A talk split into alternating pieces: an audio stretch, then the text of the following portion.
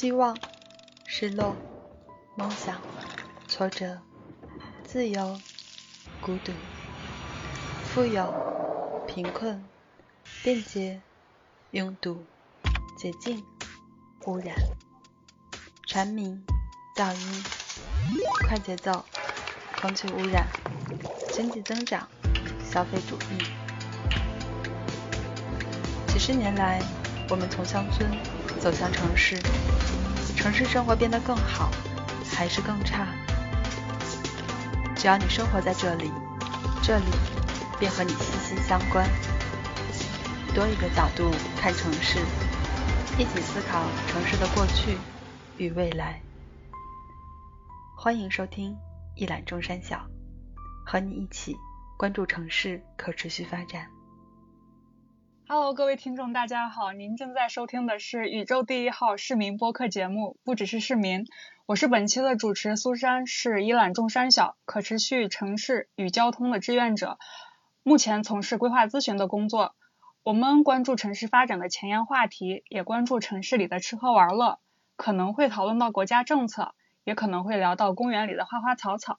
这一期我们把重点放在了城市的可玩性上。然后为此，我们邀请到了杨老师和淼淼两位嘉宾来一起聊一聊我们和玩耍之间的距离，聊一聊城市的可玩空间。两位嘉宾先跟大家打个招呼吧。大家好，啊，我是杨老师，坐标山东济南，呃，我在山东建筑大学城乡规划专业。嗯，我自己呢是爱玩的大朋友，身边大多呢也都是非常活泼的大学生，然后家里呢也还有热热闹闹的小朋友。啊，今天非常高兴能来和大家聊一聊城市当中好玩的空间、好玩的活动，还有好玩的人。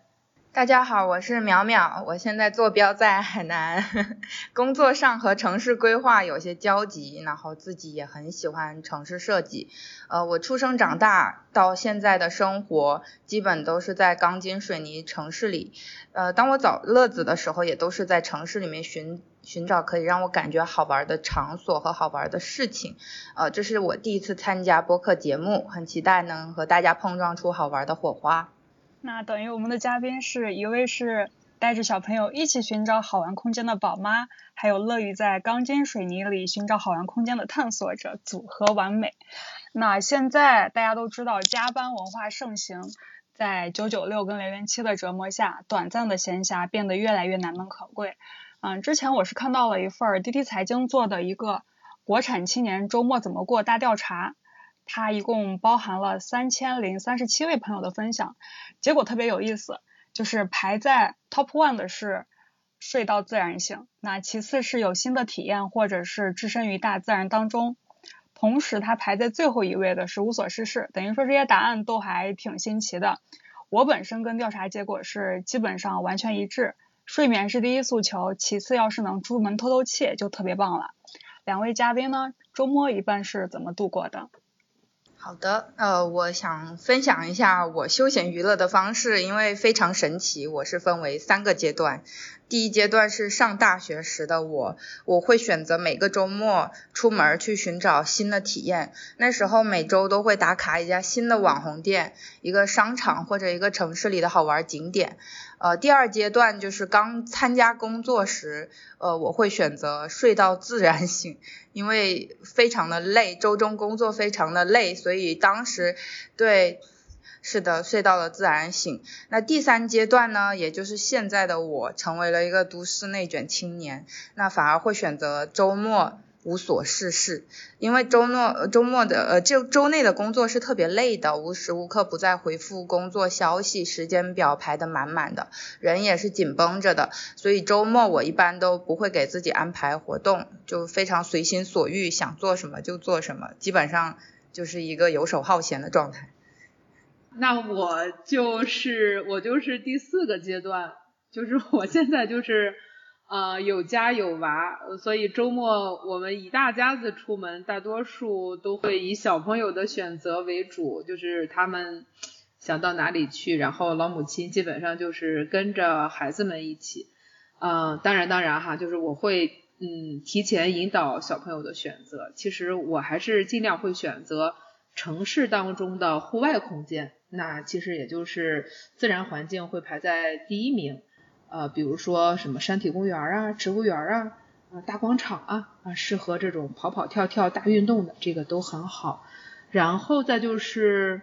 嗯，会选择一些能提供一些体验活动的空间啊，博物馆啊、图书馆啊、艺术馆啊这些也都很棒。嗯，其实主要还是就是小朋友玩的好就行。然后如果环境里面能允许就是大人们呃融入和他们一起玩，就是小朋友也会更高兴啊，他们会觉得这个地方很好玩啊，这个下次还要再来。呃，这基本上就是我的四个阶段。其实有的时候，呃，也很难得，就是我也能回到自己活动的阶段。就像刚才淼淼说的，前三个阶段，嗯，对，就是一般也会扫扫街，就是探索一下哪个地方好玩，这个地方适不适合带小朋友。对，就是其实还是有点循环往复的意思，可能。还是注重这个，嗯，小小小朋友的体验吧。嗯，我的经历跟淼淼还挺像的。其实我之前就是一个宅中宅，可以只要没有事儿绝对不会出门的那种。但是之前上大学的时候，就是很偶然认识了一个外国朋友，我发现他比我更了解西安，这就这就很搞笑了。就是一个外地人带我游西安这样子。然后我后来是一直想要下定决心，说是我要对这个城市更了解，然后希望可以带。我的朋友可以在西安游玩的时候有一个特别棒的体验，但是一直都没有什么作为，也是近期因为一些活动吧，然后每次周末就是算是采风，然后把它写成小故事跟朋友分享。但是当我真正去玩的时候，发现其实不管是我还是包括小朋友在内，其实可玩的空间并不是那么多。所以我特别好奇，就是杨老师在跟小孩同玩的时候、同游的时候，就是主要会考考虑哪一些因素呢？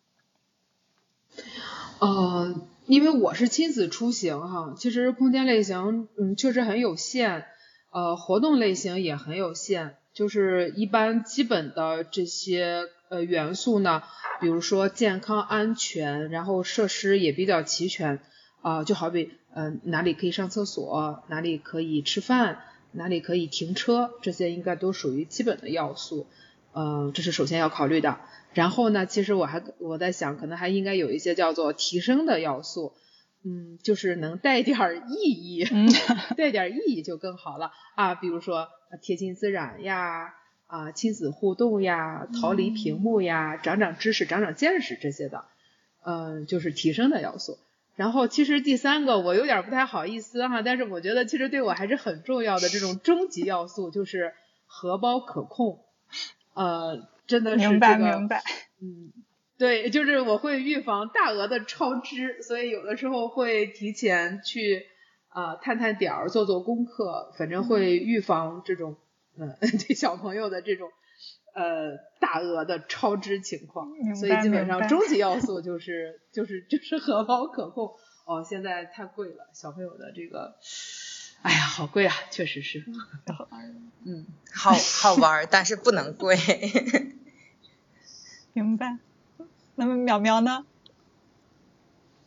我的话就是，呃，对，因为考虑到我现在已经是一个很宅很宅的人了，所以我出门的话，主要还是也是在一些呃城市里的，就是像你刚才说的，呃，一些城市里非常。非常有名的 KOL，就是网红们分享到的一些稀有的，然后城市里可能一年一度才会开展的这些活动，然后这样的话就比较能吸引到我这样的宅人，就是去呃参加这样子一年一度的活动，毕竟就是那种我不参加以后就没有了的。然后比如我回忆起来，我上一次出门就完全不是为了工作，而且玩的非常开心的一段体验。呃，是去到我们城市里的一个歌舞剧院去看那个中央芭蕾舞团表演的《红色娘子军》芭蕾舞剧，因为这个中央芭蕾舞团它是中国芭蕾舞团的这个顶流，所以他来我在的城市表演他们的招牌节目，这个事儿让我觉得是一个绝妙又稀有的体验。不去的话，我这辈子都会后悔。确实对，确实，因为在城市里的话，对亏，嗯，所以那次也是我也有考虑到荷包因素啦，所以其实也有去说，哎，不算贵，去参加。因为这种呃非常稀有的体验，它能让我就是这种在城市里每天按部就班活得像个机器人一样的人，就是呃刺激到我，刺激到我觉得，嗯，我认为这个生活已经以前是觉得像一滩死水，但是现在因为有了这些稀有的活动，我可能参加的时候会让我觉得，哎呀，像做了个 LED 把我电击醒过来，我还是个活的人，还有这么多好玩的活动可以等着我参加，对。嗯啊，你刚说这个，对机器人这个描述实在是太扎心了。就是因为我们一般都会觉得小朋友才是玩的主体，但是其实可能大人生活压力这么大，其实对好玩的需求不亚于小朋友。其实啊，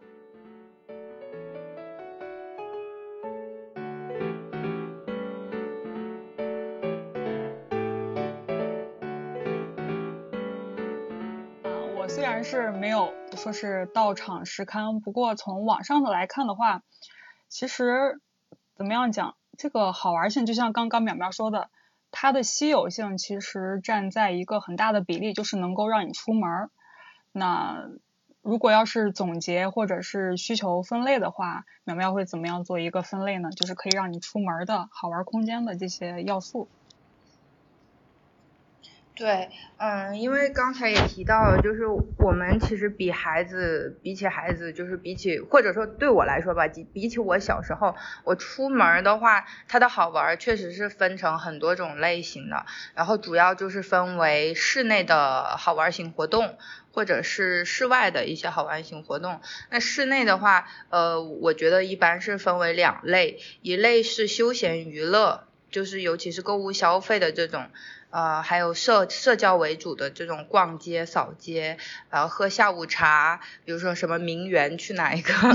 呃，对，喝下午茶这样子，然后网红打卡点等等，因为这种的话可能就是主要呃付费了，然后就去体验。嗯，可能最终也不会得到什么，只是吃了一下而已。但是另一种可能也是付费，也有免费，但是它是以观赏体验型的，而且是以吸收内容为主的。像刚才杨老师提到的是有意义的那种活动，它也在室内。比如我们刚才我说的，去看了一个芭蕾舞剧，然后可能去听了一个音乐的 live，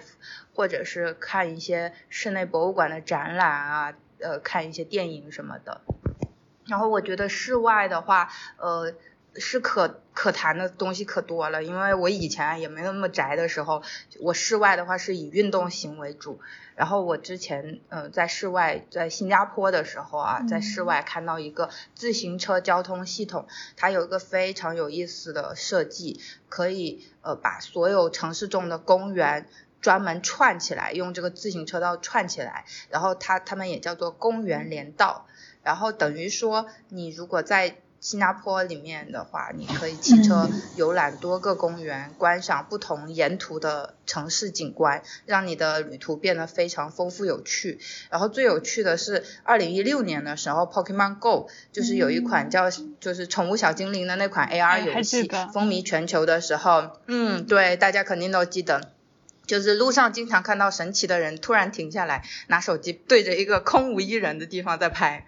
你以为是灵异活动，但其实并不是，他就是在抓 Pokemon，其实是一个可爱型的活动。对，然后新加坡呢，它是把这些公园，也就是公园连到，呃，连通的这些公园全部都被布置了不同种类的这些宠物小精灵。然后我们当时就是在风和日丽的周末，会呃顺着这个公园连道骑行，然后就串着每一个公园里面去找不同的神奇宝贝。而且特别神奇的是，我们不是唯一的这种做这种户外运动的。然后我们还看到了一个团，有老有小的团，全部都穿着有神奇宝贝的装饰和衣服的这些人，一边走一边举着手机抓，就是我们就觉得非常有参与感。对，大家都在抓呃宠物小精灵，同时在游览这座城市。对，嗯，这个场面想起来就感觉很好玩，很有趣。那我哎，我前一阵还非常壮观。对，我我前一阵还看到你分享了一个，就是蒙古包版的肯德基，那个那个的项目能不能跟我们分享一下？感觉还挺有意思的。嗯，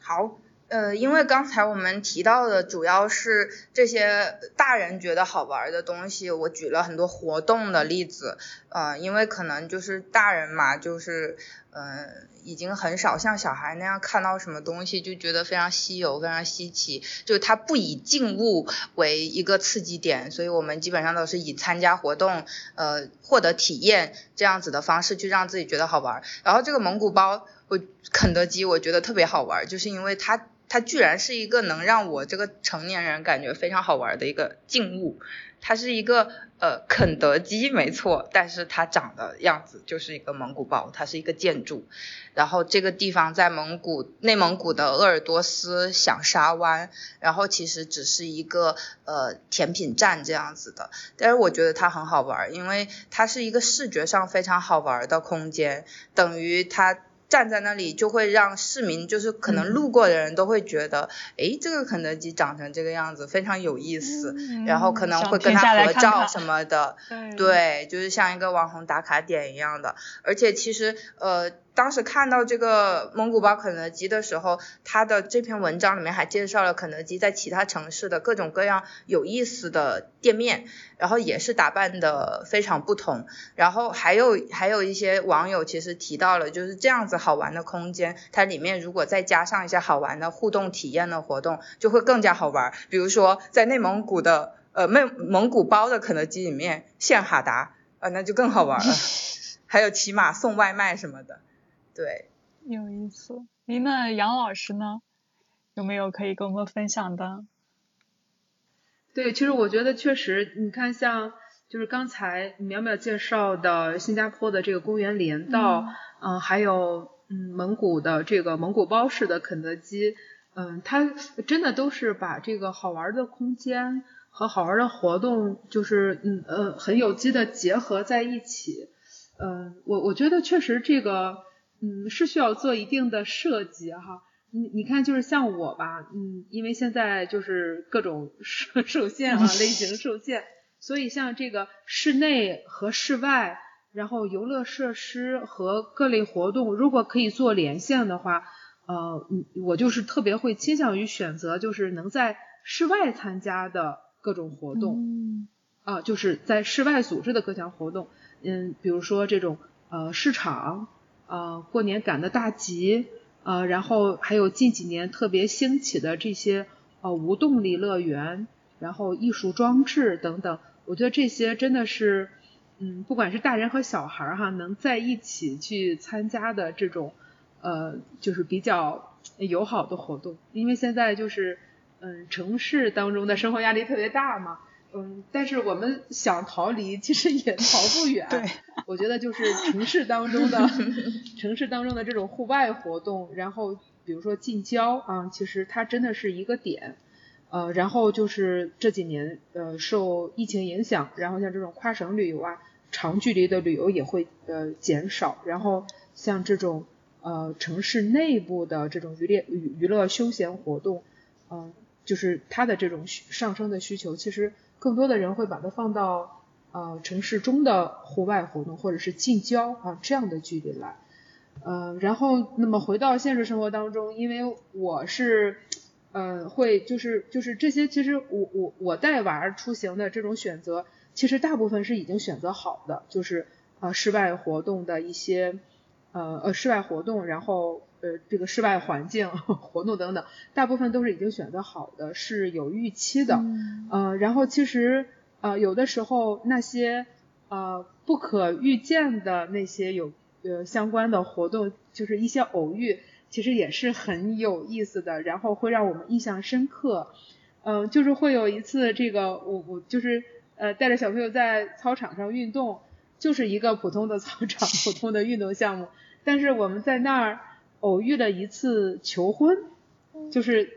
这个年轻人是只有在大学才能才能看到的。对对对，校园里头就是呃，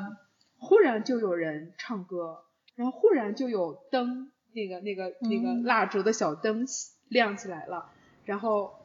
就是呃这个这个嗯求婚的活动。然后他成功了之后，然后还给大家送气球啊，就是这个事情，我现在也是这个印象特别深刻的。这是一次，嗯。非常让我们新奇的偶遇，嗯，然后还有一次就是在这个草坪上活动，然后忽然碰到了马车的巡游，然后就是马蹄声，呃，踢踏踢踏的由远及近，然后那个马的脖铃，呃，就是脖子上的 脖铃声也叮铃叮铃的从远处过来，就是他还没来的时候，你就在找，哎，是什么声音？好像是马，但是你又觉得在草坪上。城市中的这种草坪上可能不会出现这样的情况吧，那就会一直在期待期待，然后嗯，当真的你看到啊一匹马，然后拉着马车，然后还有骑士，就是哎身材也特别棒，穿着骑士装走过来的时候，你觉得哇这这个好难得呀，然后就跟小朋友说快看快看，这个就是大马这么高 什么什么的，对，就是这种可遇不可求的事情，其实我觉得也是。嗯，记忆当中的一些亮点啊，就是一些呃设计之外的，就是我们偶遇的一些事情。明白。那等于说，如果真要总结的话，要不然要不然这个空间要好玩，比如说像城市公园跟淼淼刚才刚说的这个整个自行车的这个环道，然后要不然就要有好玩的内容，然后比如说有马车呀或者骑马送餐这样的一个活动在里头。但是其实我感觉就是通过。杨老师刚跟淼淼这个整个的分享过程的话，其实场所固然重要，但是你在这个玩乐过程中的体验其实是更重要的事情。就比如说这个操场，它平平无奇，但是这个意料之外的浪漫，而且这这一对情侣还挺有意思的，自己玩的开心，完了还照顾现场程就是现场的，就是观众吧，还每个人送气球，感觉还 挺棒的。对，然后。那有没有说能够不花钱又让你深刻的就是印象深刻的场所分享呢？那苗苗先来聊一下吧。我觉得这个问题我被 Q，就是因为我去的都是花钱的场所，因为确实就是我，对，就是因为我我很我的终极目标就是不花钱，就是这个钱包可控。对，就是本来。宅族就是能出门的时候，基本上肯定都是逃不开花钱的时候。对，尤其是现在的城市里，真的没有不花钱的活动和空间。其实刚才提到的那些什么，嗯，平平无奇的操场啊，这些才是真正的不花钱空间。但是其实他们在现在的时代变得没有那么好玩了，因为其实小时候，呃。尤其是我没钱的时候，因为小时候就是没钱，然后其实那个时候会很容易发现一些不花钱的快乐的好玩空间。嗯，比如说我小时候就是，嗯，可能是我的城市当时还在发展中，到处都有那种奇怪的沙地，就一个沙堆或者是一个沙池，或者是有时候学校都会有那种沙池给到小孩子去做一些体育运动。然后我其实就是对我。无处不能，呃，不能找到一个玩沙的地方，就我真的是随时可以找到一个玩沙的地方。我就是当年的沙雕大师，我们当时是可以 在这个沙堆里面加水搭沙堡，然后这个真的是我们的强项，还可以玩就挖坑，然后玩那个玻璃弹珠，还可以画格子玩跳格子的游戏。还可以挖四驱赛车的赛道，这个我印象特别深，因为就是那个赛车为什么你会玩赛车？对，不是 才是小男生玩的 吗？对对，我觉得我当时居然就是会玩这个东西，而且当年的那个动画片特别火，我们自己又买不起那种四驱车赛道，就干脆自己在沙地里面挖。我为什么印象深？是因为那个沙子里面居然跑得了赛车，我们还认为它会卡在。沙子里面，呃，还有就是可以在沙地里面就是下井字棋，可能大家现在都会拿一张白纸去画那个井字棋，就三个圆圈连成一条直线，你就赢了。嗯，然后我我其实我们小时候都是在沙地里玩的，对，这些都不花钱。你，哎，你刚说那个那个四驱赛车道是不是四驱兄弟啊？我怎么觉得我也看过？对，没错没错。同一个世界，同一个四驱兄弟。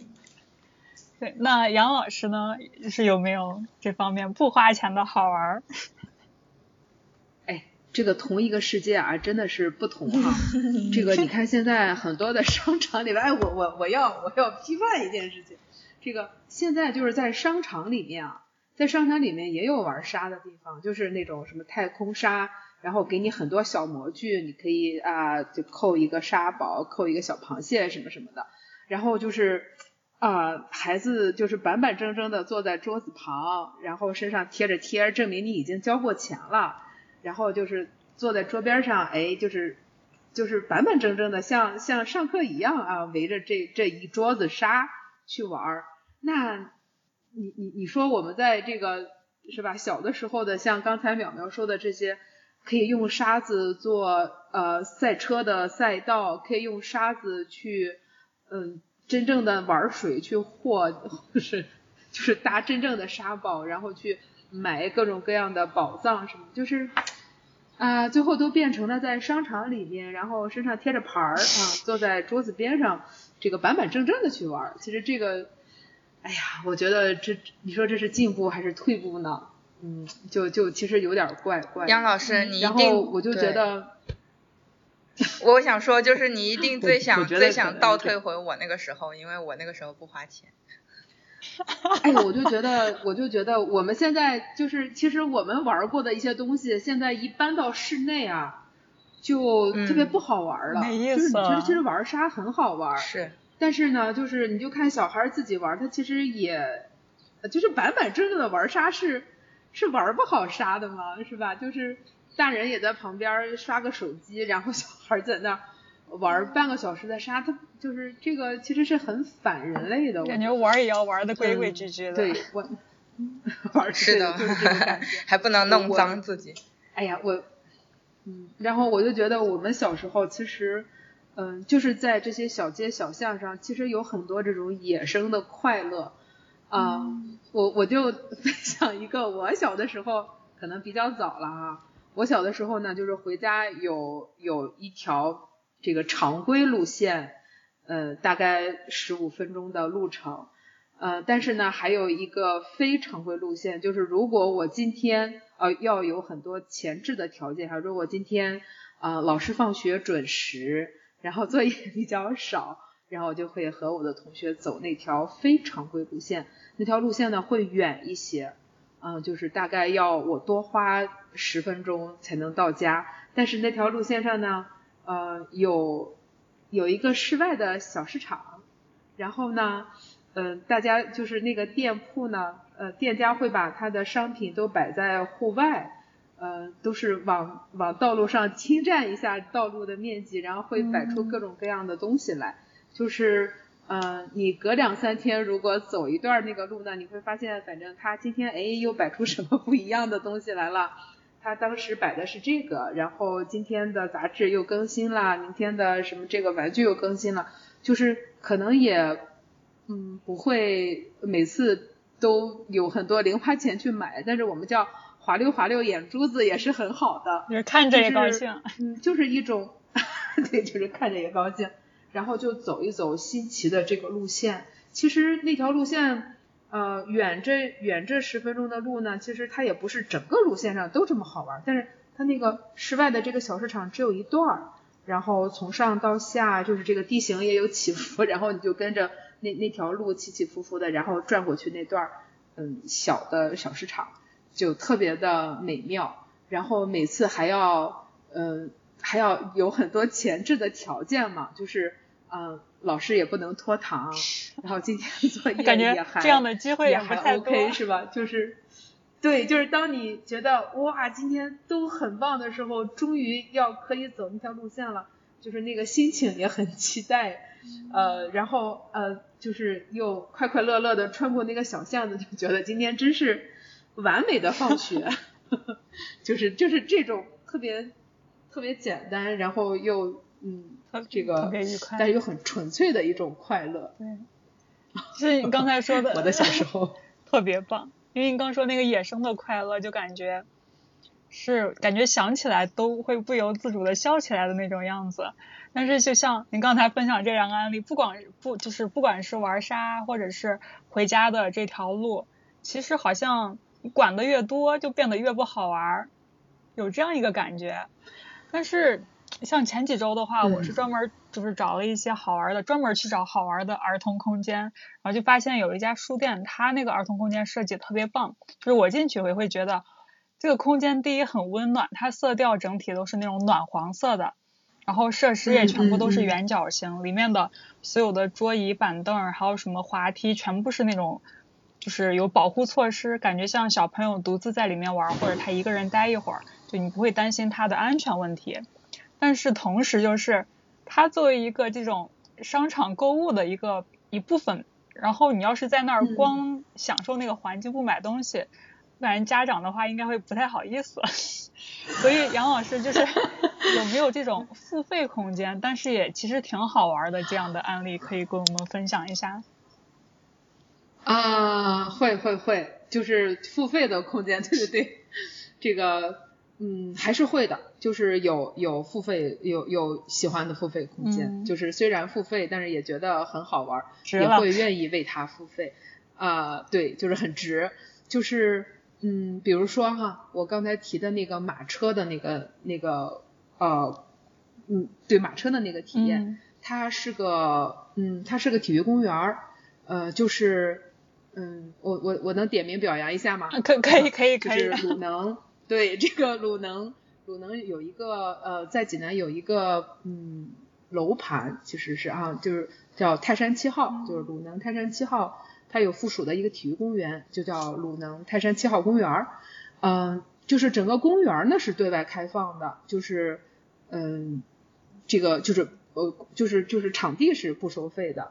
嗯，这个不收费的场地呢，有人管理，就是有人设计，然后草坪永远都是非常葱郁郁葱葱的，然后有树、有沙、有小石头、有石子路，就是。嗯，我觉得各个年龄段的人都还比较友好，就是你看小很小很小的那小朋友们，就是需要晒一晒太阳，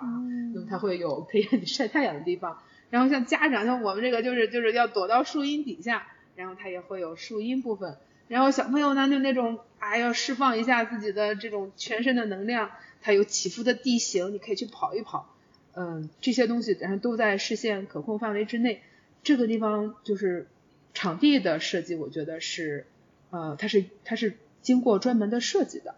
呃，然后呢，还会有一些活动的策划，你就比如说刚才那个马车哈，这种活动的策划，其实它是带有的它的那个付费项目的一种广告性质哈，就是马车过来，然后他也会欢迎大家去他的马场。去体验一下这个骑马，呃，然后和马互动，这些是收费的，嗯，然后呢，嗯，但是我觉得就是第一个呢是，嗯，它的它确实是有设计，然后它的收费呢也会，嗯，就是带给你的那种服务或者产品，你也会觉得这是一个非常，呃，就是顺其自然的，就是在这个场地上就可以发生这样的活动。呃，这种体验也是 OK 的，就是不是那种，呃，嗯，用来包装，就是不是那种过度包装的、过度夸大的，就是这些，呃，能带给你真正体验的，嗯，这种设计，其实起码也蛮贵的，对，听起码也确实蛮贵的，但是你会觉得就是在这个场地上。嗯，去参加那个活动是就是顺理成章的，体验一下也很好。呃然后其实包括我们家就是小孩儿也去体验过，然后大人也会体验过。嗯，就是还是觉得，嗯，这种哦空间的设计和活动的设计是一种，嗯，就是就是经过设计的，而且嗯，就是这种付费娱乐带来的一种体验性，呃，互动。呃，就是人和就是这个活动的一种参与度吧，就是很高的参与度，然后又能保证安全，就是包括刚才我说的那些什么基本的元素，然后提升的元素什么的这些元素都是，嗯，都是呃，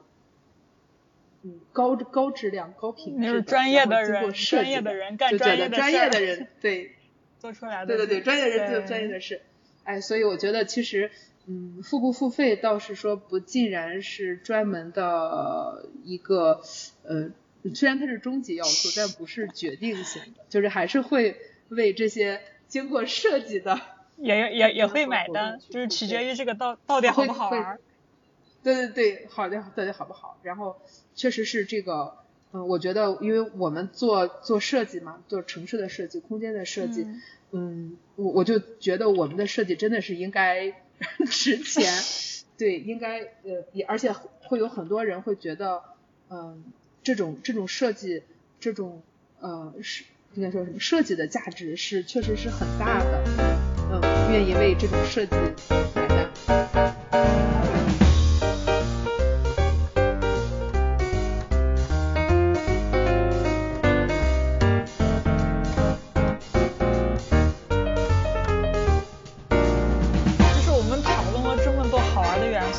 其实像我现在，如果我不专门做攻略的话，每次出门还是不知道要去哪玩。因为每次像我跟我朋友或者我室友每次说你出门去哪，呃，想来想去，我也不知道去哪，那就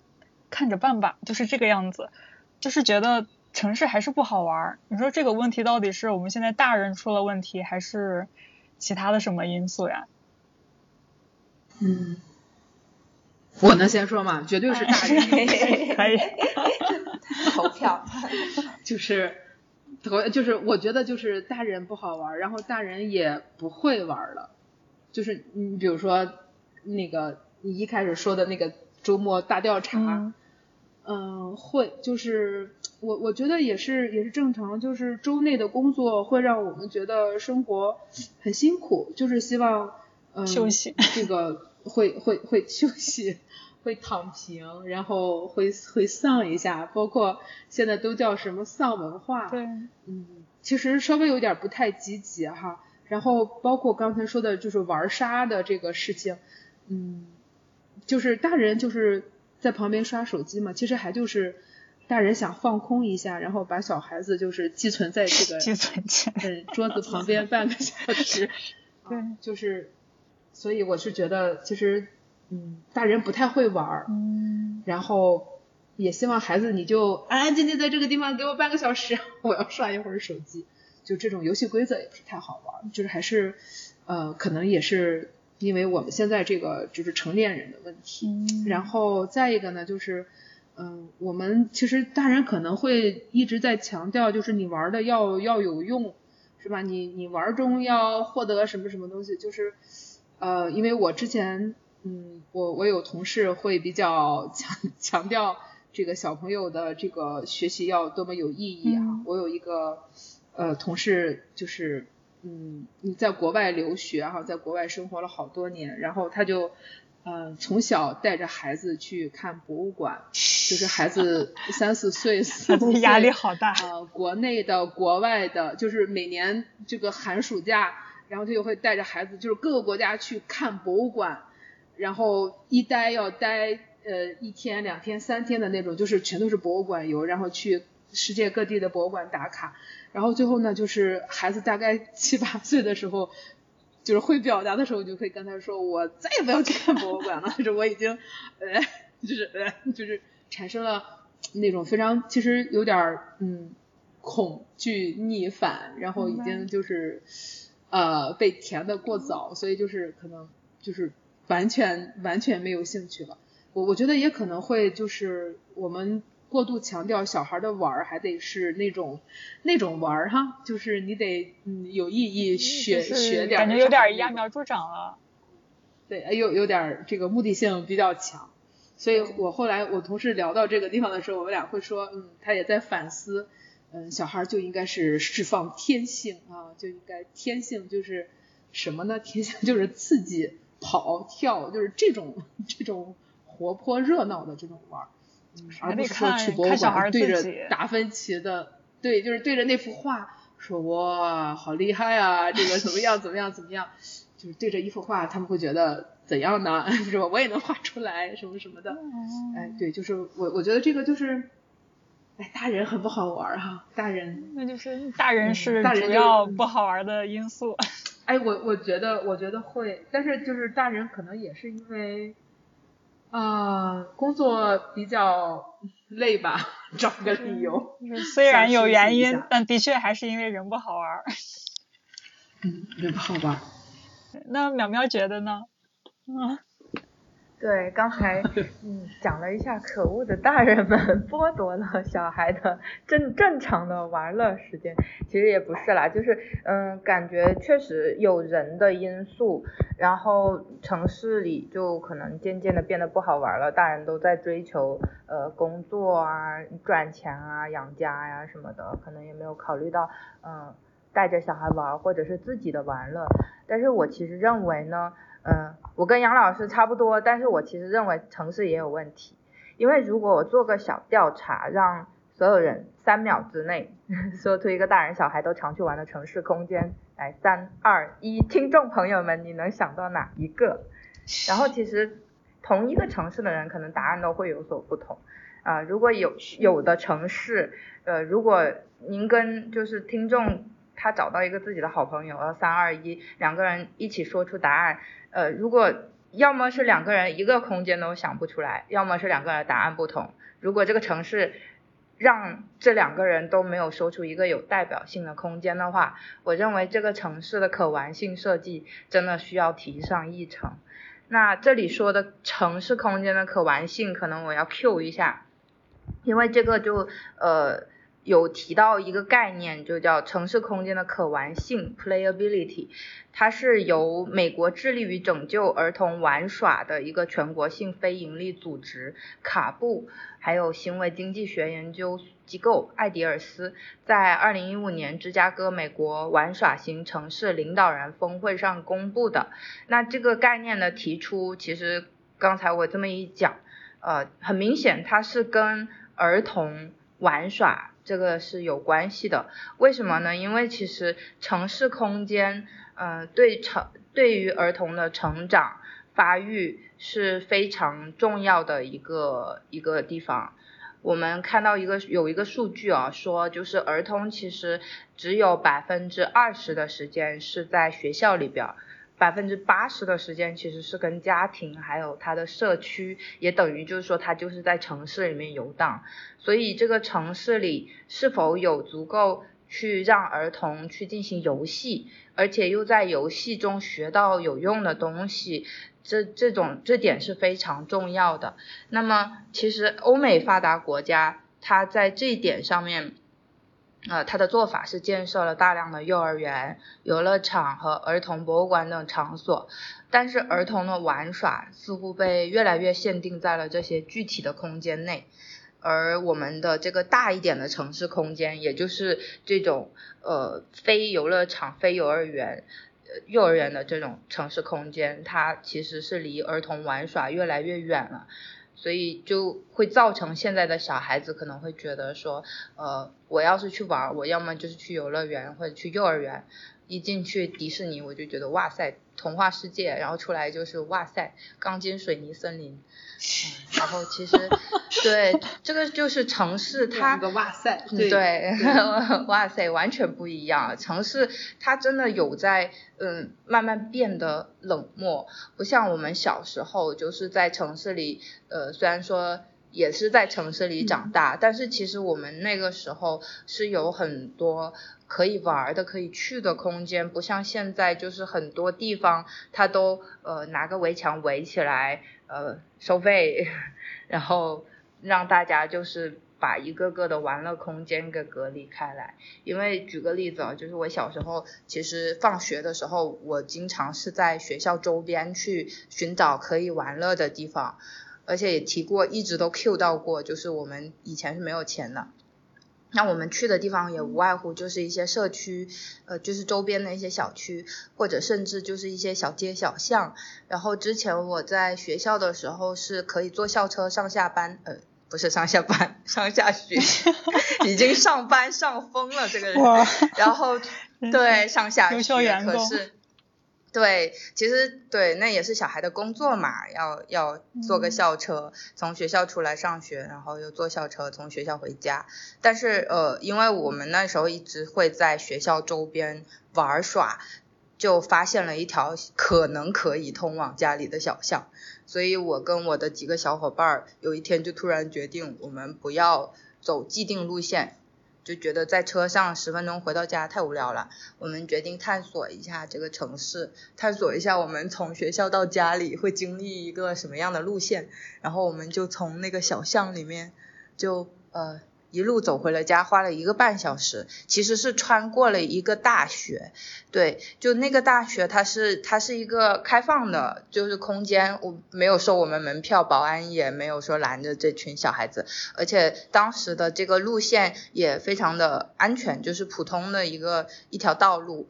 然后走到了校园里，然后又走出来这样子。但是我们印象非常深刻，那一条路非常的好玩，这这真的是让我记到现在。那时候我小学三年级，然后记到现在，因为我当时在校园里发现了一棵躺平的椰子树，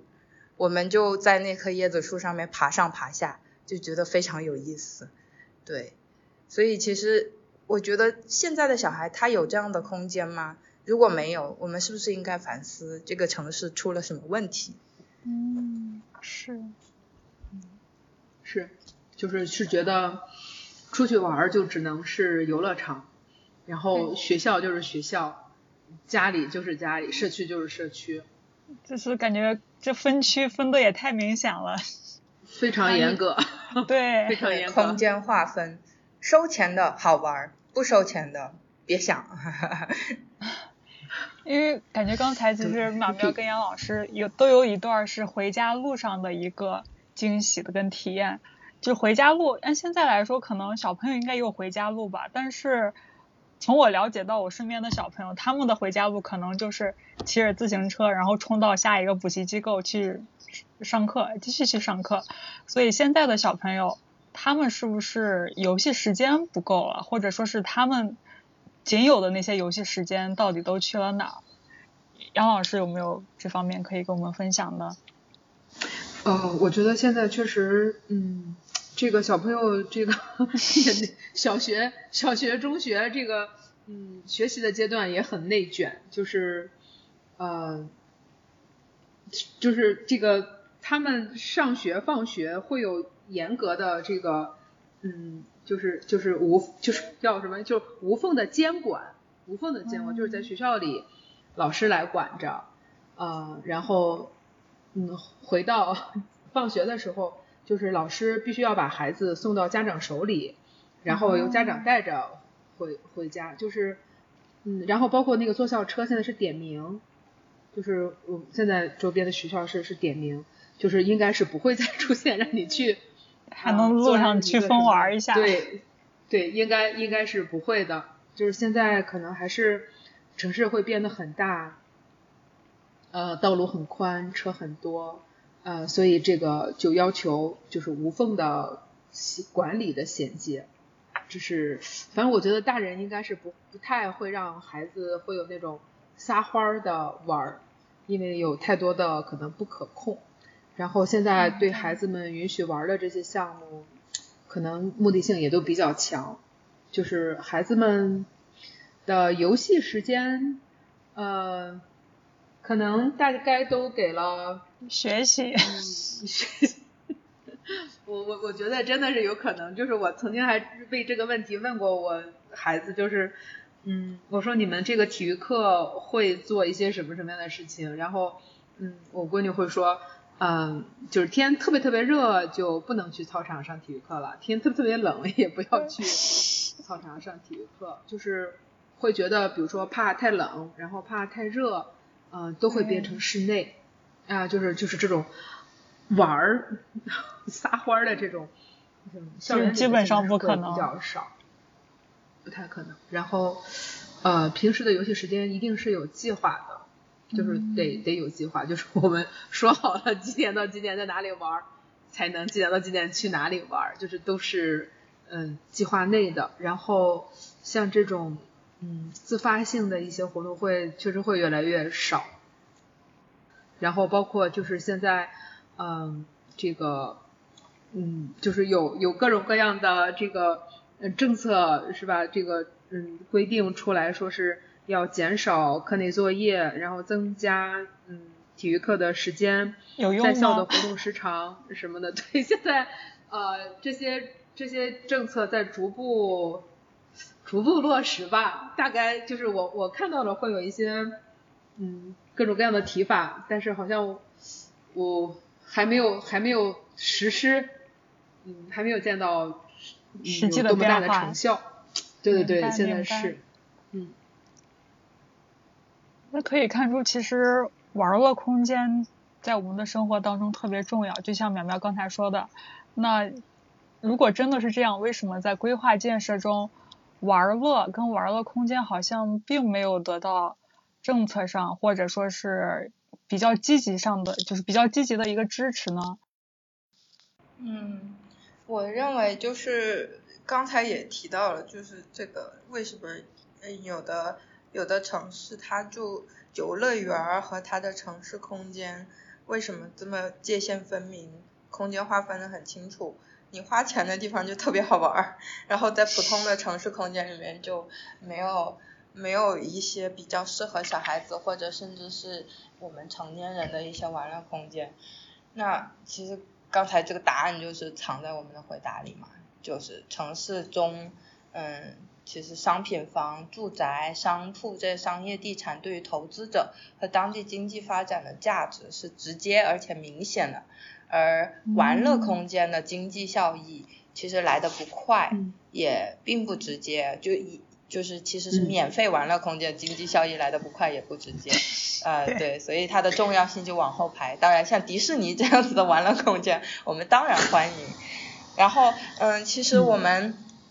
啊、Q 一下，可以安利吗？安利一下我们可以啊的公众号，啊我们的一览众山小里面其实就有这一篇关于可玩型城市的有一个专题，然后其实里面会有一个数据啊，就是联合国儿儿童基金会最新发布的城市人口报告。也估计到，就是到二零五零年，全球九十亿人口中有百分之七十将居住在城市中。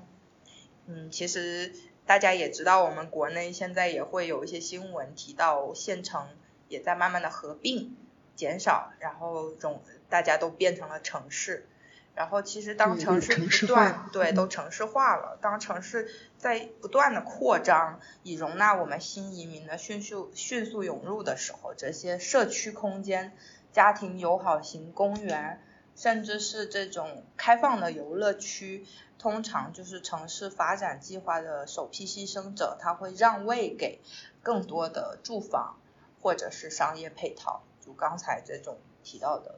我们要给更多的人去消费，而不是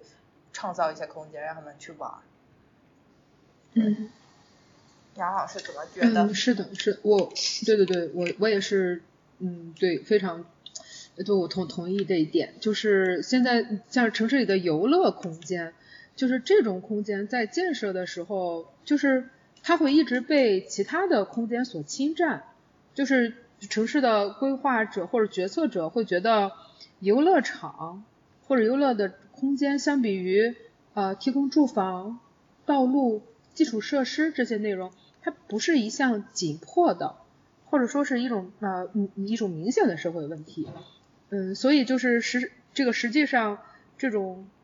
嗯，就是我觉得牺牲长期的呃社会利益，然后获得立竿见影的这种回报，是一种虚假的繁荣，是吧？就是现在的公共 公共空间，现在的公共空间都是附属的，啊、比如说呃这个居住空间里会有呃一些公共空间，商业里会有商业的呃附属的公共空间，办公会有办公的附属空间，但是这些就是城市里的公共空间，其实还是针对呃它附属的那个功能，就是它的主要的那个功能，就是你比如商业当中的呃这种公共空间，其实还是针对商业人群，是吧？办公当中就是就是这个写字楼中间也会有公共空间，但是它也只会呃服务于办公中的那群人，是服务特定的人。是它的这个，嗯，就是空间的多样性，嗯，其实是不足的。然后包括我们现在说的，呃，全民友好，啊、友好性、包容性，这些其实都呃还不够。就是我们现在城市当中的功能切块儿其实是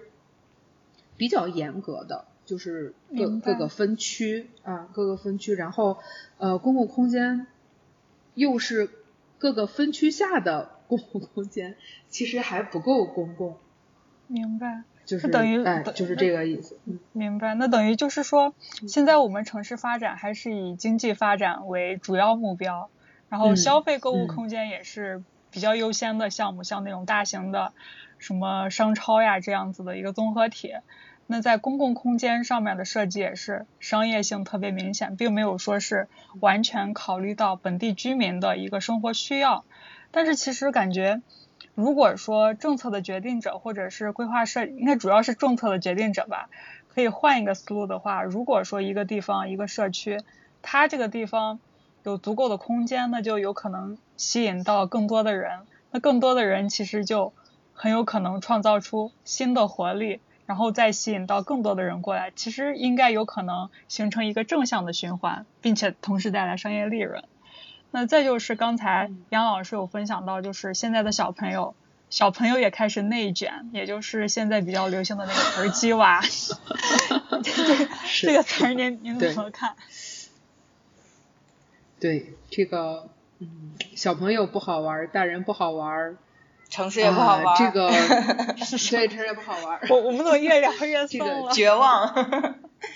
不不不，这个确实是，其实就是现在其实讨论过这个问题。对，嗯，就是前两天看那个说，嗯、嗯，就是写那个，嗯、皮皮鲁和鲁西西，舒克和贝塔的那个，嗯，郑渊郑渊洁老师，就郑渊洁，哎，对，郑渊洁老师，他他当时就是特别著名的一个微博的回复，就是有人问他，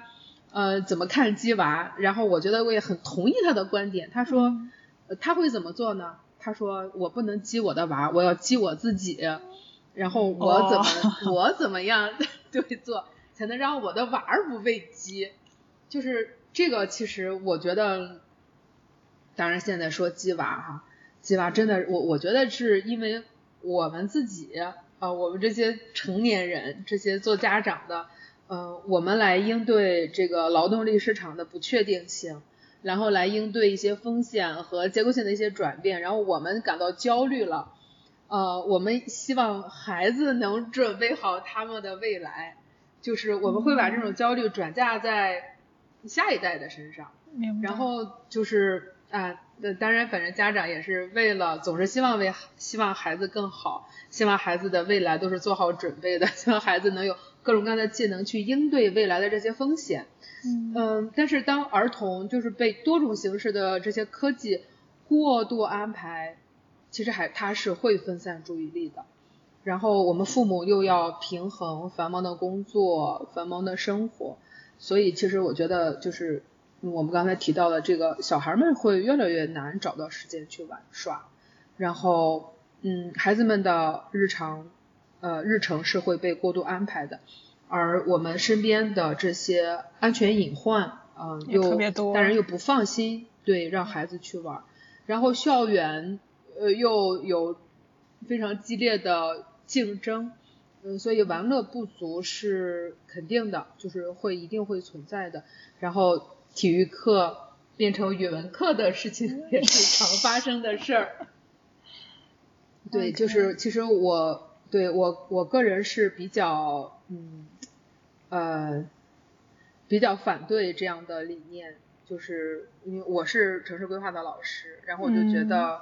呃像学校里的这样的场所，像学校这样的场所，然后学校嗯有意为之的这种对测试、对教育成绩的追求，其实会加剧孩子们的压力、焦虑，会加剧家长的对成绩的一种呃渴望，是吧？会就会就是是间接的会减少孩子们通过游戏啊，通过游戏当中去学去学习的这种能力，也是会减少呃通过游戏学习的时间。嗯、就是现在这种校园生活当中的游戏不足，嗯、我觉得真的是呃一个已已经成为一种问题了。嗯，游戏不足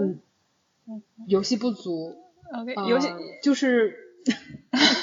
它其实就是游戏，其实是一种能力，我觉得是吧？就有一本书叫讲游戏力，游戏是一种能力，就是不管小孩儿的这种我们讲跑跑跳跳的是一种游戏，然后我们成年人各种各样的线上线下的游戏也是一种游戏。游戏是一种能力，是一种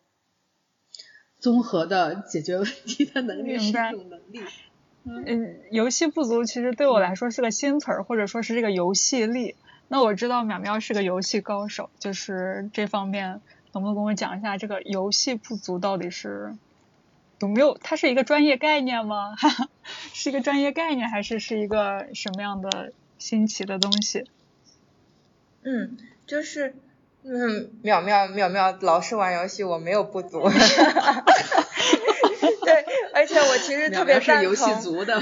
特别足的溢出了。然后就是杨老师刚才其实讲到一个我非常有共鸣的东西，就是提到了现在的小孩子，就是因为他教育过足了，其实就是小现在小孩游戏不足，但是教育过足。因为其实现在的大人我们也看到了，就是呃可能。在一些贫富差距比较明显的城呃国家和城市可能会更为明显，就是呃弱势群体家庭其实得到的教育当然是不比那种优势群体的家庭得到的多，嗯，就比如说比如说去的学校啊，还有受到的补习，他们这两个阶层的人是不一样的，但是很神奇的就是，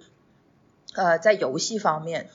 居然也存在着这样子的差距。就是游戏不足，我们只我们可以从字面意思理解它，就是说现在小孩他玩乐不够。但是我们要知道的就是，这个世界上居然还面临着呃跟教育差距、教育贫困一样的概念，就是游戏贫困和游戏差距，因为。嗯，其实我们知道，就是刚才提到的迪士尼乐园啊，城市里的这种付费游乐场所，它其实很适合就是小孩子们从玩中去学，也就是说不一定要通过教育去学东西，他可以去通过游戏去学习。那但是其实我们见到的这种游戏贫困、游戏差距，也就是说我们的看到的弱势群体，如果没有钱去到这些呃。游乐游乐场所，那他其实他的小孩就会跟优势群体的家庭的小孩会产生一定的差距。这些呃，举个远在漂亮国的例子吧，就是如果一个街区它的嗯一个人种的小孩，比如说黑人的小孩，他嗯能去到的这种游乐场比较少，那白人的小孩他。能玩的东西会比他多，嗯，那可能白人的小孩从玩中学到的东西又会比这个黑人的小孩多很多。然后再举一个数据的例子，就是来自弱势背景的儿童经常玩积木的可能性，啊，会比来自社会经济优势家庭的儿童低百分之二十。就可想而知，不仅在教育方面我们存在的这种差距。和教育不足，呃，我们居然在游戏方面，这个两个阶级的小孩对还存在的不足。那我们提倡从教从从游戏中学习，从游戏中教育小孩。那我们现在居然嗯没有从一些免费的方面，比如说对城市空间方面去提供给弱势群体的小孩这种游戏的机会的话，那拉开的差距那就不只是一点点。明白，那等于就是因为好玩空间供给不足，那所以很多小朋友才会把目光聚焦在屏幕上面。像我之前出差也有看到，就是像一些小县城或者是村庄里面的小孩，一般也是抱着手机，可能能玩一天，跟他的家长一起就是各抱各的手机，各看各的东西这个样子。那淼淼，你一般都玩的是什么样的游戏啊？就是真的好玩的游戏，有没有推荐？嗯，好的。嗯，我们 说到这儿，我们就是对，我们 对，因为现在城市中的好玩空间不足，所以像我这样宅的人也确实不可能天天在工作的呃。然后我其实和现在很多小孩子一样，把我的目光投向了虚拟世界。然后我最近就是在呃虚拟世界中寻求好玩空间。给大家安利一下任天堂 Switch 平台上的《塞尔达荒野之息》，因为它这个游戏确实是少见的近些年少见的一个非常棒的虚拟世界。那它我介绍一下，它就是一款开放世界模式的游戏，意思就是它在这个游戏中，玩家登录后你会看到一个非常大的虚拟世界。然后你其实可以在这个虚拟世界里面自由探索。进入游戏中，你只需要熟悉基本的操作，比如你的那个手柄上面按一个按键，这个是跑，然后再按一个按键，这个是和虚拟的物体交互。然后其实只要知道这些非常基本的操作，你就可以开始漫游这个虚拟世界，无所事事，和角色，比如说和角色对话、生活、做饭、爬山、涉水等等。然后这种虚拟空间。嗯，它有趣的地方，我是总结成两点，一个就是你在里面是不受限制的，因为其实现在很多的游戏，它嗯比较功利性，它很像现实生活中啊，像老板给你 KPI 一样，这些游戏可能需要你通关，集齐道具，或者你要攒经验升级，反正就跟我上班没有两样。但是我在这个游戏中，我的这个我操纵的角色，我真的可以就是。不受任何 KPI 的限制，我可以游山玩水看风景。然后有的人他们也会在 B 站上面放一些，就是他们就在这个塞尔达游戏里面去打猎烹饪。然后那也有的人就是呃跑地图，然后录一些视频，就是说这个剧情怎么怎么样。然后其实每一个玩家都可以自由选择让自己开心和有成就感的玩法。然后。这个你也不会因为在这个游戏里面天天生火做饭做一百种菜式，然后不去做任务，不去救公主，然后就被别人批判你是个渣男，是个菜鸟。然后呃，引用一下我最近看到的一个游戏评测博主的视频里面的话，就是。他说，让《荒野之息》最终从同时代作品中脱颖而出的，恰恰是它纯粹自由的玩法，非线性的任务流程结构，几乎全部可攀爬的地貌，以及可以随意漫游的地图，可以说是目之所及皆可前往。至于怎么去，这本身就是一个非常有趣的谜题。然后这个就引入引出了我们的第二点。就是关于这个游戏，呃，我毕竟是在玩游戏，我毕竟是在做交互的一种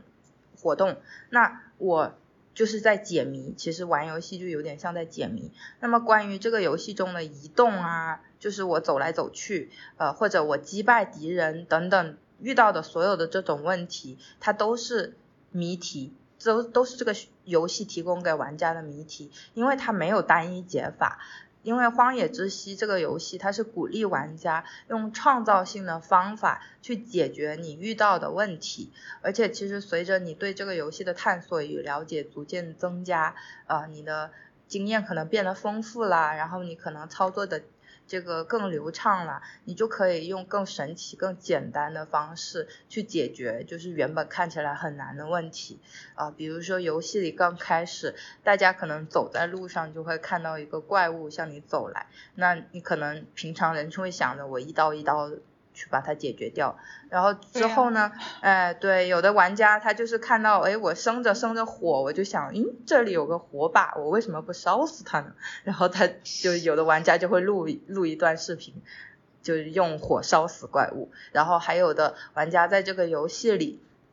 他利用了游戏里的一些机制啊，比如说金属导电，那游戏里设计的时候就放入了金属金属导电这种。跟现实生活中差不多的物理现象，然后他在雷雨天递给了这个怪物一把金属武器，然后让这怪物被雷击中。对，总结起来就是，其实虽然这个游戏是一个虚拟游戏，虽然它是一个呃大人们可能都不希望小孩去玩的一个 这种。主机游戏，但是它其实提供了非常无拘无束、自由探索和发明创造的一个虚拟空间，而且甚至像金属导电这个例子，我们可以看到它其实是个益智游戏，所以你可能给小学生玩，他可能就会马上学学到了一个什么初中的物理知识点，金属导电。感觉这部分内容就像刚刚杨老师说到那个游戏力，它本身的。有用性跟他解决问题的能力都可以在游戏过程中得到提升。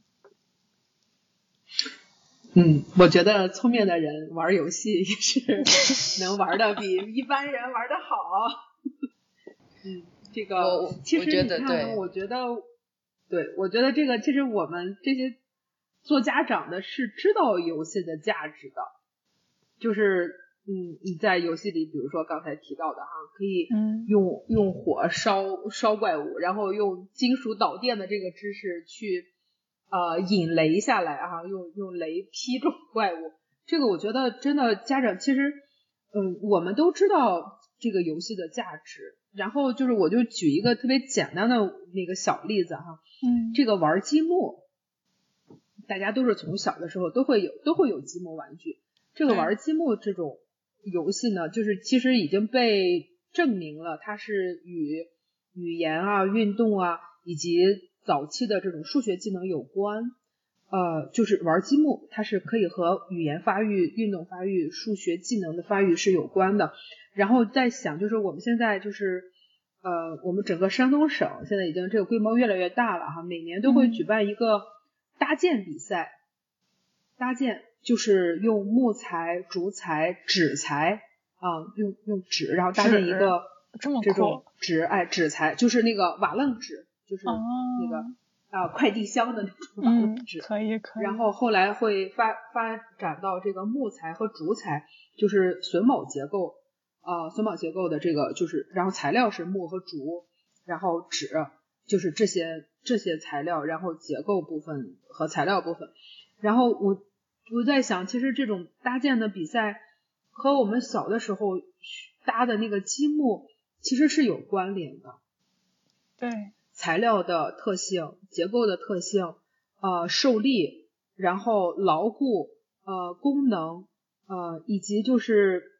呃。就是这种这种搭起来的这种外观的形式，呃，其实都是可以在积木当中，是吧？就是你小的时候去是去做一些这个这个影射和这种关系的这种影射，呃，然后我们现在就是，呃，我我觉得哪个作业前就是作业当中会要求做模型，我觉得做模型的这个过程和我们搭积木的过程啊，其实嗯。其实也是感觉原理是相关的，哦，我我觉得对，我觉得原理相关也是比较接近的，就是他会从小其实对呃这种空间能力啊，